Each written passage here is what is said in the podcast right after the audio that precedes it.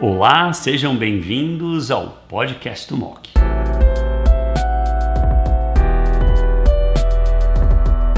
Olá, sejam bem-vindos ao Highlight ESMO 2023. Hoje nós vamos falar de melanoma, sarcoma, câncer de pele não melanoma. Para mostrar os dados da ESMO está comigo a doutora Veridiana Camargo, líder de melanoma sarcoma da BP, a Beneficência Portuguesa de São Paulo. Veri, seja bem-vinda a Highlights da ESMO. Muito obrigado. Tobuzard, é um prazer estar aqui. Acho que temos alguns estudos importantes aí que vamos enfatizar e, e discutir. Eu acho que vai ser bastante proveitoso. Não, trabectedina com doxo, claramente superior a doxo em sobrevida global a droga para o Brasil, certo? Sim. Quer dizer, leiomiosarcoma uterino e não uterino, claramente uma combinação importante. De Sim, acordo? De acordo. Acho que é uma medicação, a trabectedina é uma medicação que já vem sendo usada na Europa há mais de 10 anos. Nos Estados Unidos não faz muito tempo, que o estudo foi de 2011, de trabectedina em liposarcoma e leiomiosarcoma.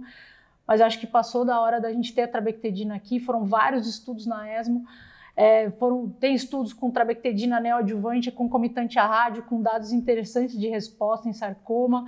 A trabectedina combinada à imunoterapia, buscando melhorar o microambiente tumoral do, do, dos pacientes com sarcoma. Então, eu acho que é uma droga importante. Não é uma droga fácil de fazer, não precisa de bomba de infusão contínua, tudo, mas acho que é uma droga importante aí, principalmente para sarcoma.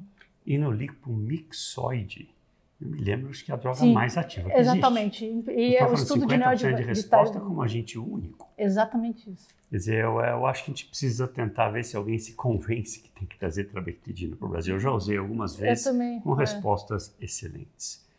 Não, o botensilimab e o baltislimab, que é o anti-CTLA4 e anti-PD1 da Agenus, claramente ativo em anjo, mas anjo, por ter um pouco de UV signature, ele é mais sensível à imunoterapia em geral, correto? Correto. É, o, é o sarcoma mais sensível à imunoterapia. É, exatamente. O que a Brickley mostrou foi que esse foi o estudo de imunoterapia menos contaminado com sarcomas que têm uma, um perfil indolente, ou seja, não tivemos cordomas, não tivemos alveolar, não tivemos esses tumores que prejudicam aí a análise do estudo. Tivemos pacientes muito graves nesse estudo, com leiomiosarcoma. Os angiosarcomas, ela inclusive mostrou uma resposta de um paciente dela em melanoma em angiosarcoma visceral. E essa é uma resposta que se manteve. Então, eu não sei, meu feeling é que talvez a gente esteja diante aí de uma combinação interessante o que a gente sempre vê, é que a gente tem visto é que, que para fazer efeito em sarcoma precisa associar quimioterapia ou terapia-alvo para ter um efeito maior nesses pacientes. Mas realmente eu gostaria muito que a gente pudesse ter essa fase 2 do estudo aqui, porque eu acho que é interessante, muito interessante. Né? Quer dizer, você faria um fase 2 grande, grande internacional com anjo e para ver a atividade em né? Acho que em leiomiosarcoma também, né? Foram os dois grupos, né? Mais sensíveis. Foi 40% de leiomiosarcoma incluído, a maior parte era partes moles mesmo, que é um grupo que tende a ser mais indolente. E os angiosarcomas foi a maioria também. Os outros tiveram alguns pequenos subgrupos, mas todos sarcomas de alto grau. Ao melanoma, o SECOMBET é um estudo de fase 2 randomizado, lembrando que comparou IP3 nível 1 o outro braço começou com encorafenib binimetinib quando da progressão convertia em imunoterapia e o terceiro braço, oito semanas de encorafenib e binimetinib e antes de progressão convertia para imuno. E os dois melhores braços são imuno upfront, ou fazer terapia-alvo, e antes da progressão já fazer o switch para imuno. Isso influencia a sua prática? É assim que a gente deve fazer? Por exemplo, vem alguém com BRAF mutado numa franca crise visceral. Você daria terapia-alvo e rapidamente converteria para imuno? Acredito que sim. Acho que a gente vê que não teve prejuízo de sobrevida global, foi bastante é, igual aí os dados em relação a epinivo em primeira linha. É, até às vezes tem, tem, tem médicos que fazem até antes esse switch, mas eu acho que é importante ir até uma máxima resposta sem progressão, sim, para para mudar é, depois para ipinivo, que é o que vai dar o tempo livre de progressão e a sobrevida global maior para os pacientes, né? Now, TIL, difusão da Iovance. Para melanoma de mucosa, 12 casos, 50% de resposta. Chama atenção. Chama. E respostas duradouras. O FDA está avaliando o TIL da Iovance. Ah, agora, em fevereiro, é o deadline para analisar se aprova ou não.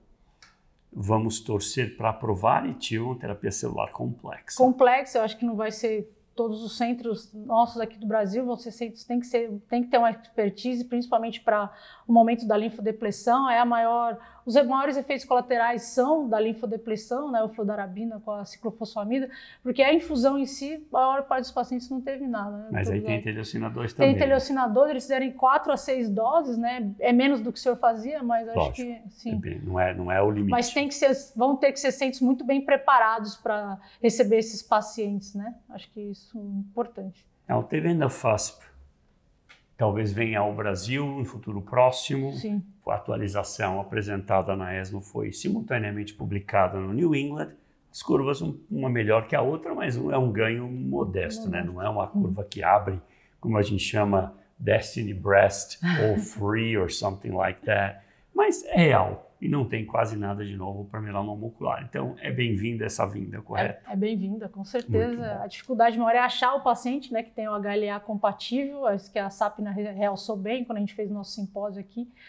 É praticamente um para quatro aí, a gente não tem muito caucasiano também no Brasil. É. A gente vai ter um pouco mais de dificuldade de achar Tem que esses ser bem pacientes. né? descendente de europeu-like É. para cair nos 50% É, do HLA exatamente. 2A1, né? Exatamente. E por fim, semiplimab, a atualização do estudo de fase 2, demonstrando que você tem 50% de PCR, respostas duráveis, mesmo pacientes que declinam cirurgia. Uhum. Quer dizer, para mim isso é um padrão ouro. Alguém vem com um SEC que demandaria uma cirurgia mutilante, eu diria que é padrão hoje da semiplimab nel, correto? Sim, correto. Ah, acho que a fica a dúvida mesmo, né, que eles realçam bastante na discussão, é o que fazer após, né? Alguns pacientes não querem ser operados, então a gente acompanha, a gente faz o nosso ultrassom dermatológico, ele vai acompanhando eles, ou faz uma rádio de consolidação, não foram poucos, né? Você vê que resposta completa patológica, um só tomou rádio adjuvante, a maioria não tomou, mas em SEC, diferente de melanoma, eu tenho um feeling que o local ainda precisa tomar alguma coisa, assim, não sei, fica aquela... Em pacientes que não tiveram resposta patológica completa, pelo menos a rádio adjuvante eu acho que merece uma... É importante. É importante, né? Muito bom. Bom, guys, vocês viram aqui highlights de melanoma e sarcoma, e SEC não, e SEC, né, de pele, que eu acho que foi uma ESMO interessante para Foi, nós. foi Muito sim. obrigado pela atenção. Obrigada.